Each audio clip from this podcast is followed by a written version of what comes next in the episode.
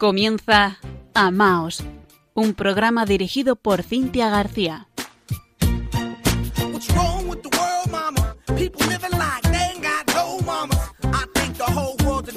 Muy buenas noches, queridos oyentes de Radio María.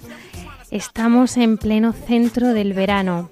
Les saluda Cintia García desde Murcia, también de parte de nuestro compañero Fran Juárez, que nos acompaña desde la parte técnica. Hoy fiesta de Nuestra Señora de las Nieves.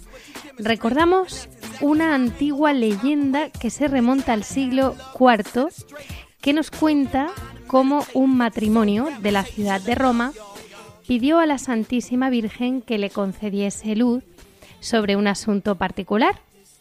En aquel caso era cómo emplear de modo adecuado su fortuna. Y este matrimonio recibió en sueños el deseo de Santa María de que se le erigiese un templo precisamente en aquel lugar donde apareciese cubierto de nieve el monte Esquilino, que es una de las, de las colinas de Roma. Esto ocurrió en la noche del 4 al 5 de agosto y al día siguiente, en pleno verano y de modo sorprendente, se encontró cubierto de nieve un solar donde se levantó una basílica en honor de la Virgen y que después consagró el Papa Sixto III y que llamó Santa María la Mayor. Es hoy la iglesia más antigua dedicada en Occidente a Nuestra Señora y también la basílica más grande dedicada a la Madre de Dios en Roma, donde, como saben muchos de ustedes, hay cuatro basílicas mayores. Las otras tres son San Pedro, San Juan de Letrán y San Pablo Extramuros. El Santo Padre Pío XII cedió a la Basílica Santa María la Mayor una imagen preciosa de María Reina de la Paz en agradecimiento por el final de la Segunda Guerra Mundial. Y allí, el día 1 de noviembre de 1954, nombró a la Virgen Reina de cielos y tierra y decretó que se celebrara una fiesta especial para honrarla con ese título. Fiesta que Dios mediante celebraremos en 17 días, el próximo 22 de agosto. Tomamos buena nota. Y la fiesta de hoy, 5 de agosto, de Nuestra Señora de las Nieves, pues al principio solo se celebraba en la Basílica de Santa María la Mayor. Fue en el siglo XIV que se extendió por toda Roma, hasta que fue declarada en el siglo XVII fiesta de la Iglesia Universal por San Pío V. Y con esta alegría festiva les recordamos brevemente que si lo desean nos pueden escribir al programa a través del correo electrónico amaos@radiomaria.es y nos pueden encontrar en las redes sociales tanto en Facebook con arroba amaos.radiomaria como en Twitter con amaosrm. Saludamos esta noche a una fiel oyente muy querida para nosotros. Ella es María Olmos de Murcia, que no se pierde ningún programa y además me consta que días antes de nuestra emisión ella personalmente llama a sus familiares y amigos uno por uno porque considera que les va a gustar y que les puede hacer bien el programa. Gracias, María Olmos, por esta gran labor de apostolado en comunión con nosotros. Te mandamos un fuerte abrazo y un saludo muy cariñoso también desde aquí, desde Radio María, para cada uno de tus familiares y amigos que cada cuatro lunes se van uniendo con nosotros. Y aquí seguimos aumentando la familia. Comienza a Amaos.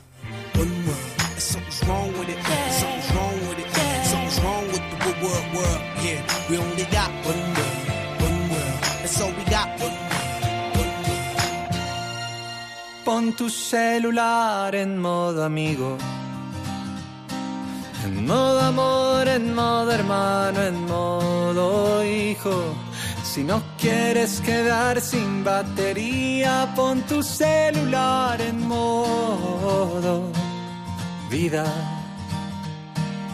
Pon tu celular en modo amigo. En modo amor, en modo hermano, en modo Si no quieres quedar sin batería, pon tu celular en modo vida. ¿Qué tal si nos sentamos a charlar? ¿Qué tal si nos comemos un helado? Y emprendemos la titánica misión de mirarnos a los ojos y encontrarnos. ¿Qué tal si me reemplazas ese beso que me mandaste en un emoticón? Que si es de carne y hueso, entonces esos corazones en los ojos tendré yo. Pon tu celular en modo amigo. En modo amor, en modo hermano, en modo hijo. Si no quieres quedar sin batería, pon tu celular en modo vida.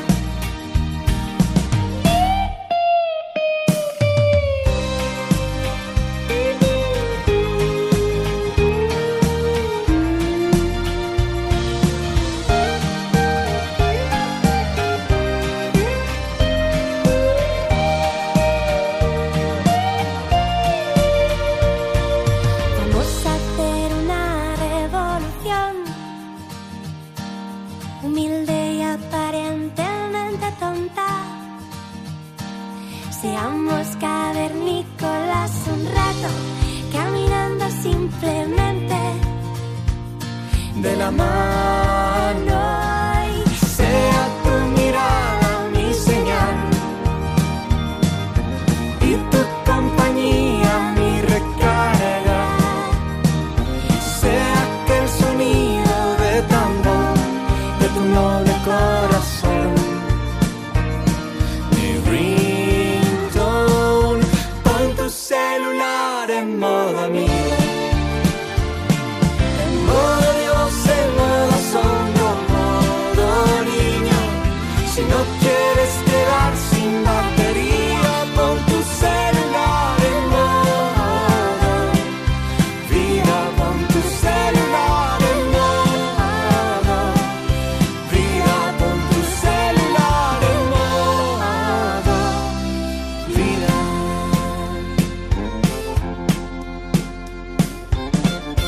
Comenzamos en modo vida con este tema tan majo de Santiago Benavides. Y es que, ¿cómo nos cuesta dejar el teléfono móvil? Un medio que es tan útil para comunicarse, que nos acompaña y que nos aporta información, pero que se nos va de las manos.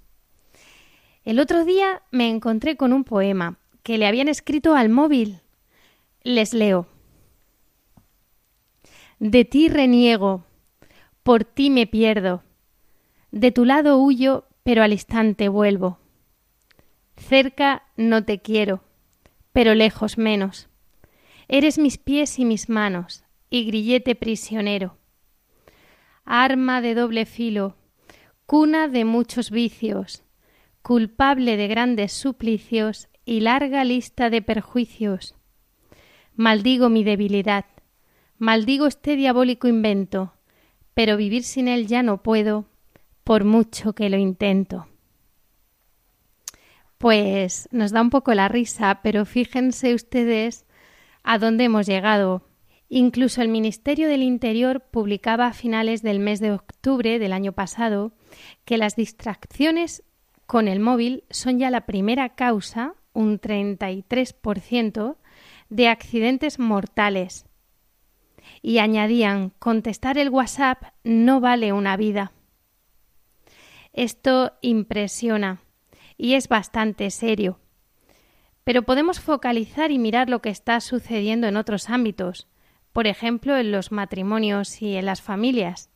encontré un artículo publicado en un diario nacional que citaba cuatro comportamientos que permiten predecir la ruptura de un matrimonio en el 93% de los casos.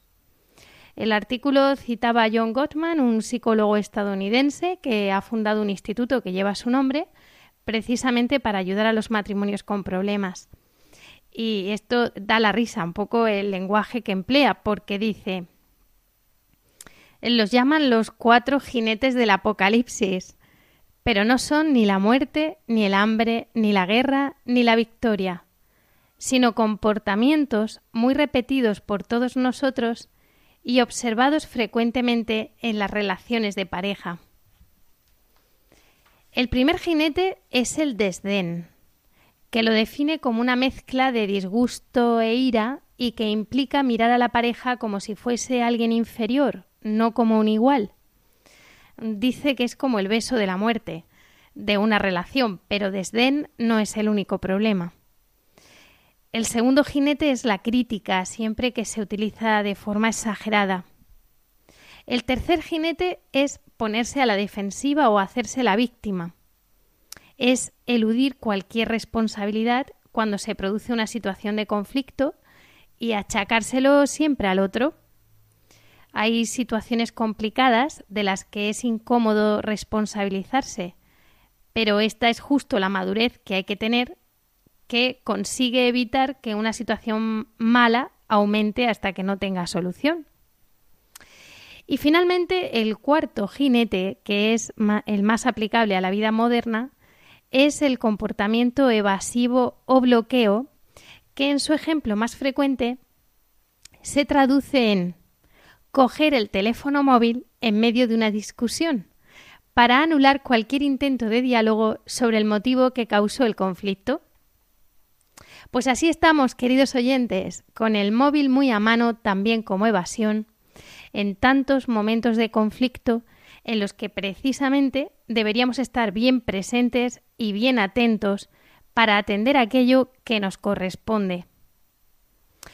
Este tiempo de verano puede ser también propicio para hacer examen de conciencia sobre el uso del celular.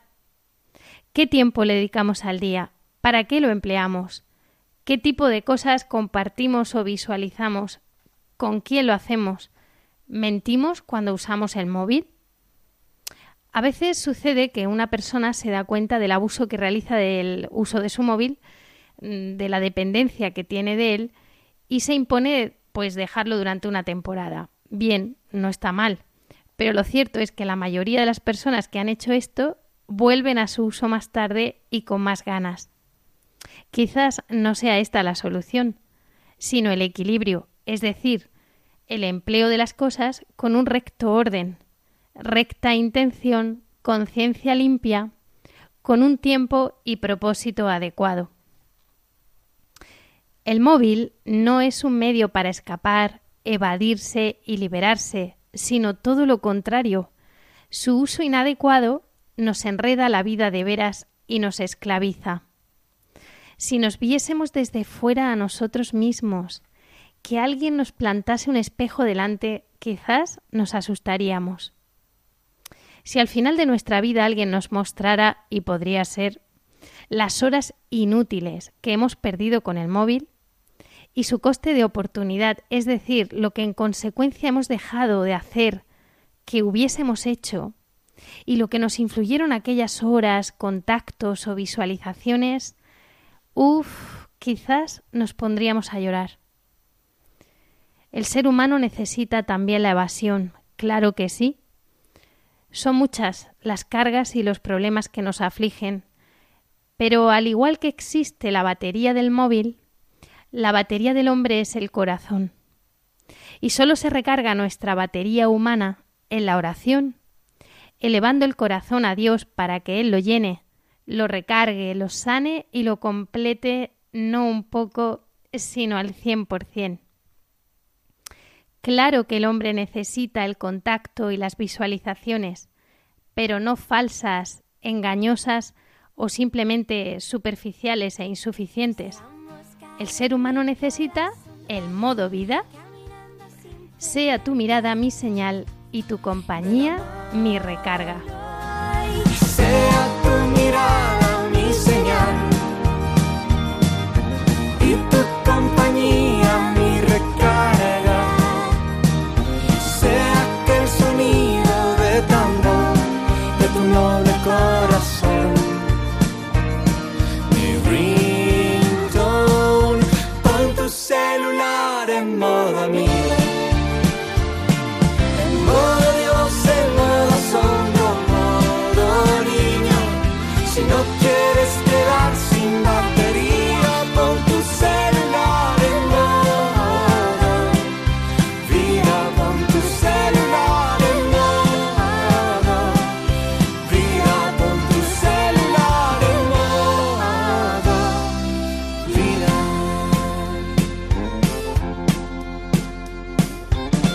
Están escuchando Amaos en Radio María. Y ahora que estamos a principios del mes de agosto, en tiempo vacacional, podemos preguntarnos qué sentido tiene para un cristiano el tiempo de ocio. He traído esta noche al programa unas reflexiones que me han gustado mucho del profesor Prats y la doctora Arolas. Ellos nos invitan a reflexionar sobre conceptos como el ocio o el trabajo que siempre tienen connotaciones negativas o positivas. Y la pregunta primera que ellos se hacen es la siguiente. ¿Es el ocio un tiempo vacío de sentido? El contenido de la palabra ocio ha ido cambiando a lo largo de los siglos. Para los griegos, Sócrates, Platón y para los romanos, Séneca, el trabajo se entendía como no ocio. De ahí la palabra negotium, nego de negar y otium ocio, no ocio. Porque el ideal del hombre libre era no trabajar, estar liberado de aquellas ocupaciones más tediosas e ineludibles de la vida, y así se podía dedicar a filosofar y a cultivar sus más altas facultades. Para Aristóteles, las dos únicas actividades dignas del nombre ocio son la música y la contemplación. Por contemplación entiende poseer la tranquilidad suficiente para mirar el mundo sin ninguna intención o plan sobre él. Entre los siglos XII y XIV este concepto va modificándose progresivamente. El hombre se fue acercando a las estrellas, piedras, arenas, plantas y animales, y por medio del experimento intentó su transformación. En el Renacimiento se consolida la idea. Lo importante no es ya contemplar el mundo, sino descubrir sus leyes para transformarlo.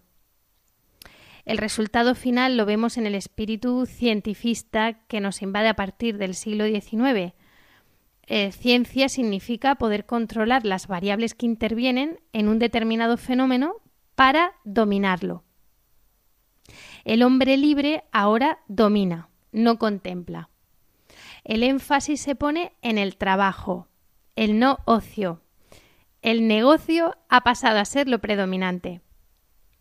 Por eso, debido a esta transformación, el sentido que hoy le damos a la palabra ocio está más cerca de ser concebido como un tiempo de escape, tiempo para la diversión, lo que significa estar vertido hacia afuera, disperso, más que como un tiempo para la reflexión y la especulación, que significa encuentro consigo mismo, como lo entendió la cultura grecolatina. En cualquier caso, la clave adecuada para vivir el ocio, el descanso necesario, la encontramos en nuestra experiencia del tiempo. Porque del tiempo que se vive en horas, que nos aprisiona, del tiempo que es oro, es decir, que cuenta en función del dinero y la productividad, de ese tiempo necesitamos escapar con tiempo libre. Se trata de evadirse del tiempo inexorable, de abrir una válvula de escape a la presión implacable del trabajo semanal.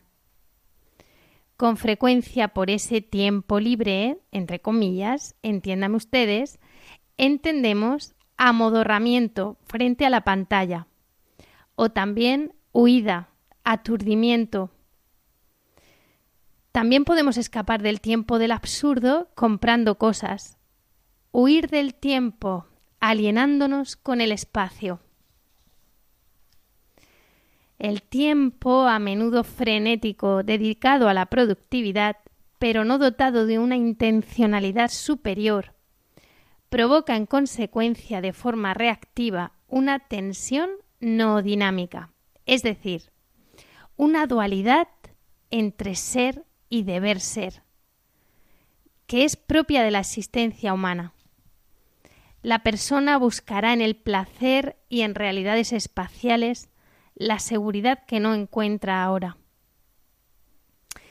Solamente si somos liberados del tiempo del absurdo para entrar en el tiempo del sentido, sólo entonces gozamos de la tranquilidad necesaria para la contemplación y también para la diversión. Entramos en la justa pasividad propia del amor. Podemos dejar la, borrachera del activismo. Entonces el ocio no es embotamiento, sino plenitud del ser humano. Descansar no es entonces cesar la actividad, sino más bien sustituirla por una tensión mayor, porque es este tiempo de contemplación el que penetra de sentido la acción. Y entonces, ¿qué significa este tiempo de ocio? Significa asemejarse a Dios, que según el Génesis, después de seis días de creación, descansó y vio que era bueno. El sano ocio nos proporciona perspectiva, visión amplia, para ver que vale la pena ser hombre, vale la pena haber nacido, es bueno, todo es don. Es tiempo de tomar conciencia de que somos criaturas. Por eso el ocio sano va ligado de forma imprescindible al sentimiento de gratitud como su actitud básica. El que está lleno de gratitud hacia Dios, aquel cuya vida está impregnada de este gesto básico de agradecimiento, es también el único hombre verdaderamente despierto. Es lo contrario del embotado, del que permanece en aquella somnolencia que basta solo para realizar la vida práctica y el cumplimiento de las necesidades vitales. El agradecido es lo contrario de aquel que permanece en la periferia y todo le parece natural. El ocio es tiempo de vuelta a la naturaleza, que nos habla, que es casta y humilde. Qué bien lo sabía San Francisco de Asís, porque fue creada por la palabra y tiene por tanto estructura verbal. Constituye una fuente de alegría.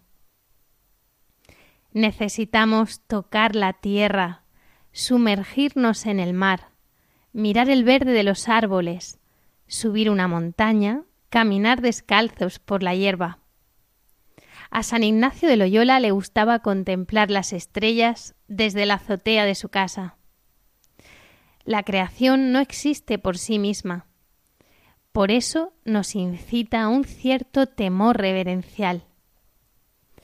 Como afirma el pensamiento judío, es en un tiempo para dejar la artificiosidad, lo superfluo, retornar el hombre a su ser original, reconciliarse con la creación, porque nada de ella nos es ajeno. El sano ocio agiliza el alma, nos sacude del aturdimiento de la costumbre, nos aleja de la rutina. Por eso lo propio suyo es la sorpresa.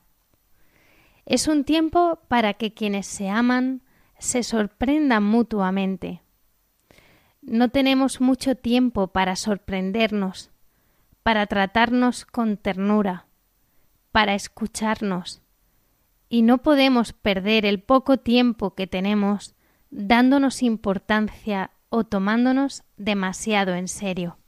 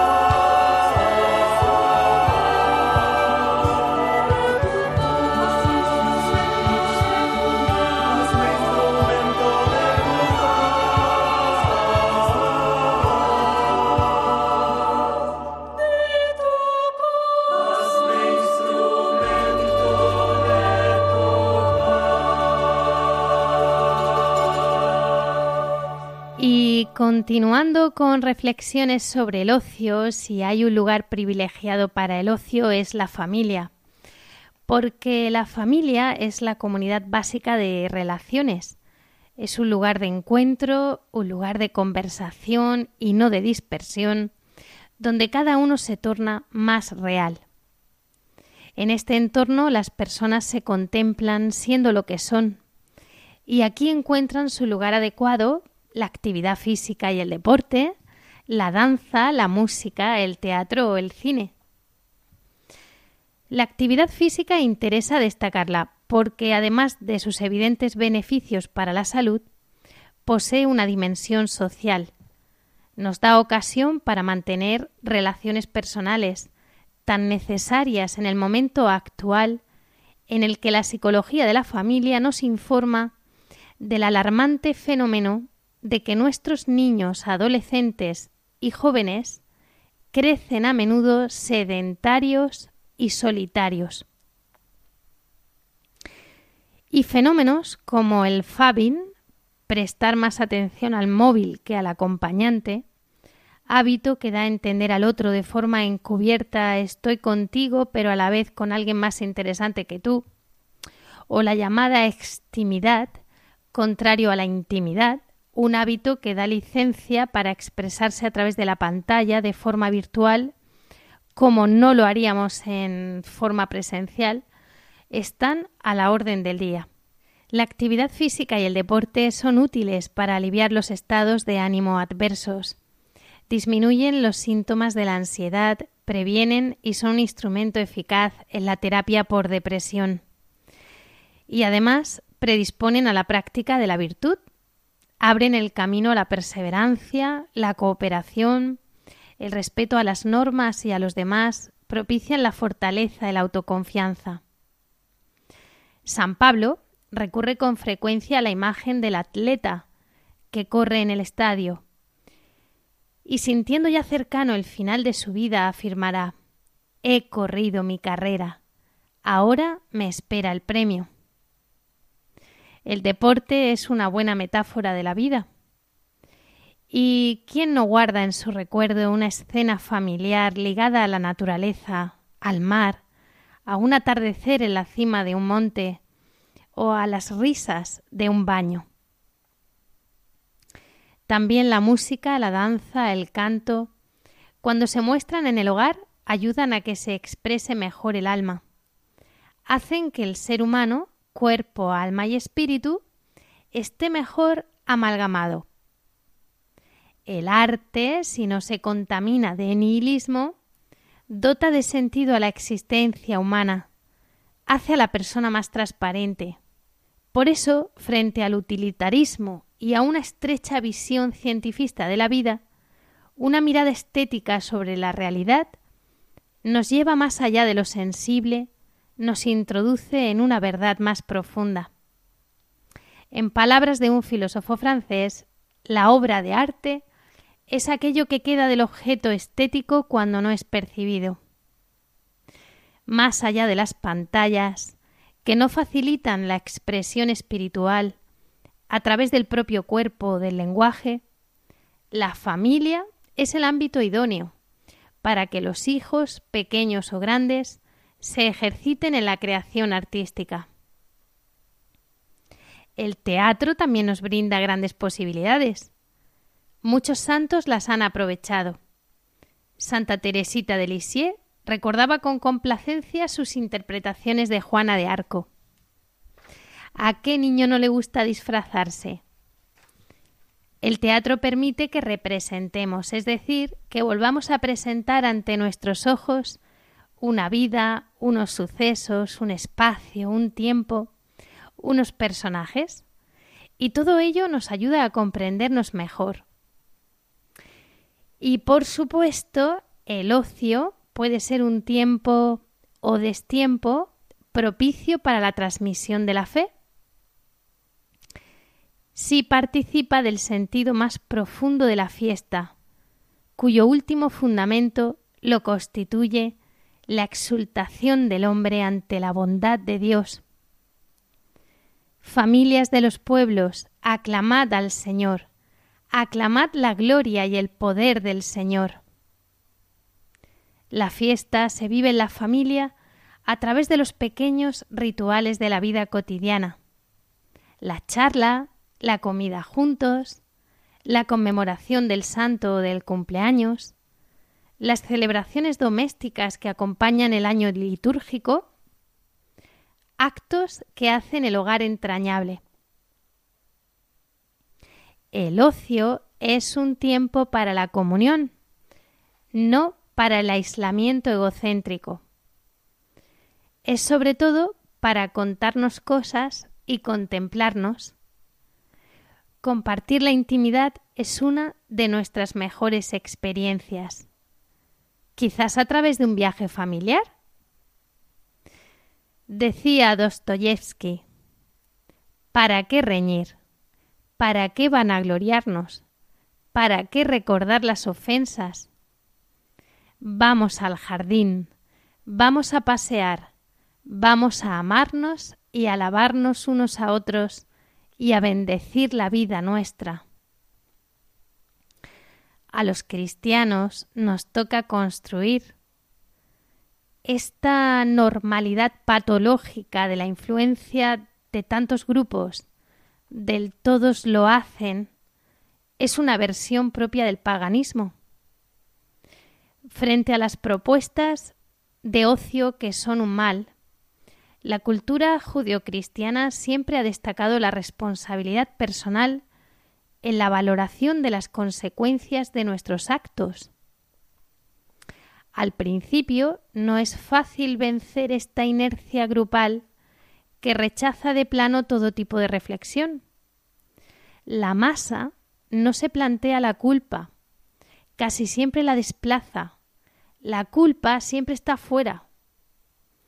Muy a menudo las nuevas generaciones no conocen o no usan las palabras reflexión, prudencia o interioridad. No quieren valorar las consecuencias de las conductas humanas. No quieren control de ninguna clase. Hay que rescatar el valor de la sabiduría, luchar con nosotros mismos para que no haya nada en nuestro comportamiento que dificulte la convivencia amable.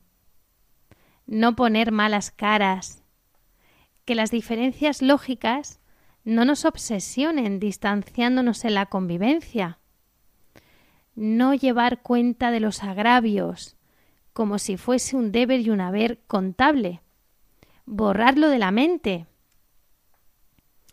Conocer a los demás, sus gustos, darse cuenta de sus necesidades y debilidades, ser muy comprensivos, darnos nuestra disponibilidad, aprovechar el verano para cuidar a la familia, favoreciendo hogares luminosos, llenos de paz y alegres, sumergidos en Dios. Es la maravillosa llamada que tenemos todos a la santidad. La santidad es alcanzar la plenitud del amor de Dios en nuestro corazón. Como nos indica la exhortación apostólica Christi Fideles Laici de Juan Pablo II sobre la vocación y misión de los laicos, la persona es llamada desde lo más íntimo de sí a la comunión y entrega a los demás. Dios que cuida de todos con paterna solicitud, ha querido que los hombres constituyan una sola familia y que se traten entre sí con espíritu de hermanos. Así se da una interdependencia y reciprocidad entre las personas y la sociedad, porque todo lo que se realiza a favor de la persona es también un servicio prestado a la sociedad y todo lo que se realiza en favor de la sociedad acaba siendo en beneficio de la persona. Pero Dios no creó al hombre en solitario. Desde el principio los creó hombre y mujer. Y esta sociedad de hombre y mujer es la expresión primera de la comunión entre personas humanas. Jesús se ha preocupado de restituir al matrimonio su entera dignidad y a la familia su solidez. Y San Pablo ha mostrado la profunda relación del matrimonio con el misterio de Cristo y de la Iglesia. ¿Cómo vamos a entender uno si no entendemos el otro? La familia es la célula fundamental de la sociedad, cuna de la vida y del amor en la que el hombre nace y crece. Es el lugar primario de humanización de la persona y de la sociedad. La familia debe ser protegida del egoísmo humano. Ideologías, miserias, mentalidades hedonistas y consumistas, junto a formas de desinterés y desamor que atentan contra la función educativa propia de la familia es cada familia la que ha de convencerse de su propia identidad como primer núcleo social de base y de su original papel en la sociedad, para que se convierta cada vez más en protagonista activa y responsable de su propio crecimiento y de su participación en la vida social. Salvando cada familia, salvamos la sociedad. El futuro de la humanidad pasa a través de la familia. Pensamos además en las múltiples violaciones a las que hoy está sometida la persona humana. Cuando no es reconocida y amada en su dignidad de imagen viviente de Dios. Entonces el ser humano queda expuesto a las formas más humillantes y aberrantes de instrumentalización que lo convierten miserablemente en esclavo del más fuerte. Pero la sacralidad de la persona no puede ser aniquilada. Y además, los bautizados recibimos una unción del Espíritu Santo que imprime en nosotros su sello indeleble y nos constituye en templos espirituales, consagrados como casa de la santa presencia de Dios, gracias a la unión con Cristo, como piedras vivas para construir un edificio espiritual. Y siendo Jesucristo sacerdote, profeta y rey, nos hace a nosotros partícipes de esa triple misión. Somos sacerdotes, profetas y reyes. Y alguno dirá, ¿y cómo? ¿Qué, qué significa esto? Pues bien, somos sacerdotes porque al estar unidos a Jesucristo, estamos unidos a su sacrificio, al ofrecimiento que Él ha hecho de sí mismo por nosotros en la cruz. Por lo tanto, todas nuestras obras, oraciones, apostolados, la vida conyugal y familiar, el trabajo cotidiano, el descanso espiritual y corporal, todo esto, si es hecho en el espíritu con mayúsculas, incluso las mismas pruebas de la vida, si se sobrellevan pacientemente, se convierten en sacrificios espirituales aceptables a Dios por Jesucristo que se ofrecen al Padre en la celebración de la Eucaristía, junto a la oblación del cuerpo del Señor. También somos profetas, sí, porque estamos llamados a hacer que resplandezca la novedad y la fuerza del Evangelio en nuestra vida cotidiana, familiar y social. Con palabras y obras, sin vacilar en denunciar el mal con valentía. Unidos a Cristo, el gran profeta, y constituidos en el Espíritu sus testigos, expresando con paciencia y valentía, en medio de las contradicciones de la época presente, nuestra esperanza en la gloria. Y somos reyes porque pertenecemos a Cristo, Señor y Rey del universo y somos llamados por Él para servir al reino de Dios y difundirlo en la historia. Vivimos la realeza cristiana antes que nada mediante la lucha espiritual para vencer en nosotros mismos el reino del pecado y después en la propia entrega para servir en la justicia y en la caridad al mismo Señor Jesús presente en todos sus hermanos especialmente en los más pequeños. Nos han mandado al programa un tema musical que si bien tiene ya unos años, nos ha parecido muy interesante porque se centra en la gran diferencia entre querer y amar, aunque algunos piensen que es lo mismo, pero no. El autor nos lo explica y nos dice que casi todos sabemos querer, pero Pocos sabemos amar. La escuchamos.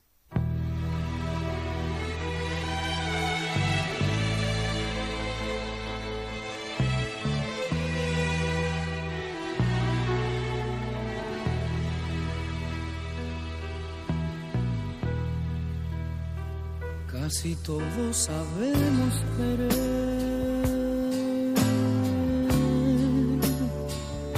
pero poco sabemos amar. Es que amar y querer no es igual, amar es sufrir, querer es gozar. El que ama pretende servir.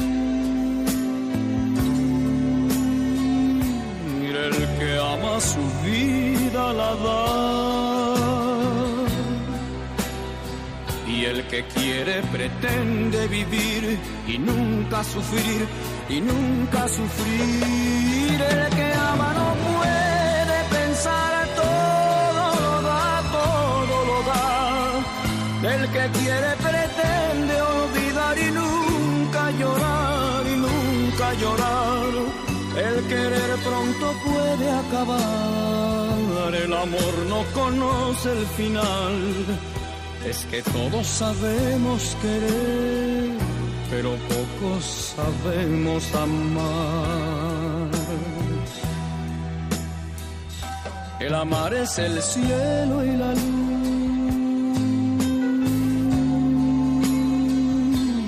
El amar es total plenitud. El mar que no tiene final, es la gloria y la paz, es la gloria y la paz. El querer es la carne y la flor, es buscar el oscuro rincón, es morder, arañar y besar, es deseo fugaz ese deseo fugaz, el que ama no puede pensar, todo lo da, todo lo da. El que quiere pretende olvidar y nunca llorar y nunca llorar. El querer pronto puede acabar, el amor no conoce el final. Es que todos sabemos querer pero pocos sabemos amar. El que ama no puede pensar, todo lo da, todo lo da. El que quiere pretende olvidar y nunca llorar y nunca llorar. El querer pronto puede acabar.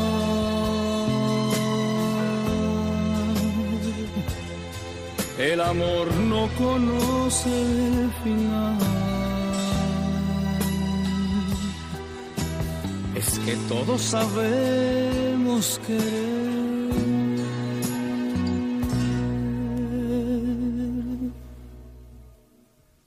pero poco sabemos amar.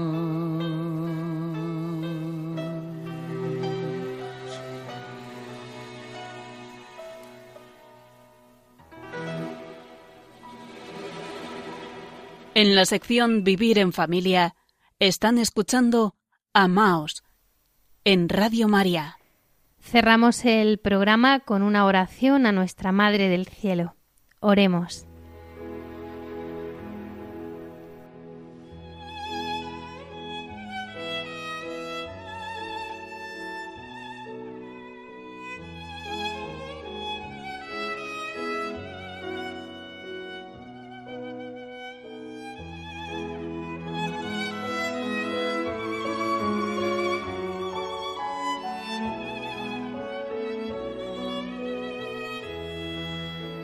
Nuestra Señora de la Nieve, te saludamos en tu día. Te damos gracias por todo lo que nos ayudas, por volcar tus gracias sobre nosotros, tus pequeños hijos, que como niños en busca de nuestra Madre, nos refugiamos en ti. Tú siempre nos das la calma cuando estamos angustiados y recurrimos a ti. Guíanos para que siempre busquemos tu ayuda y sigamos el camino que tu divino Hijo nos ha marcado, llevando nuestra cruz con alegría y esperanza. Ponemos en tus manos misericordiosas nuestras preocupaciones por la salud de nuestro cuerpo, de nuestra alma por nuestras familias, por los sacerdotes, por nuestro país España, por la paz y la justicia en todo el mundo. Amén.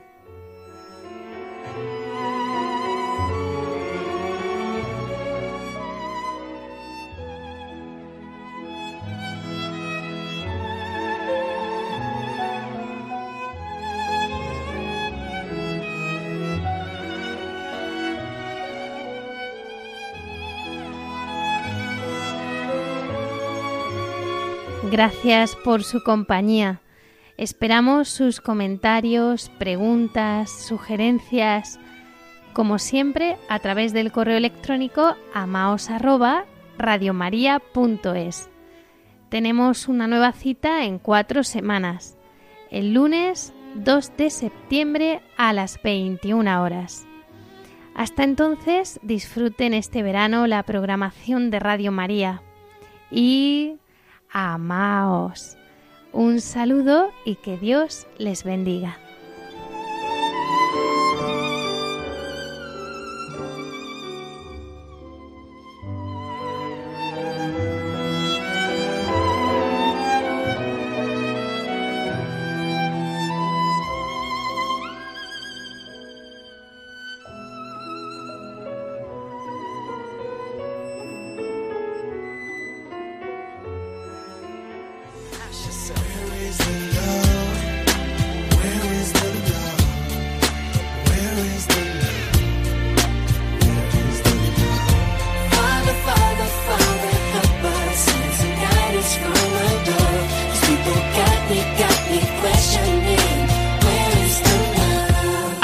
Amaos, un programa dirigido por Cintia García.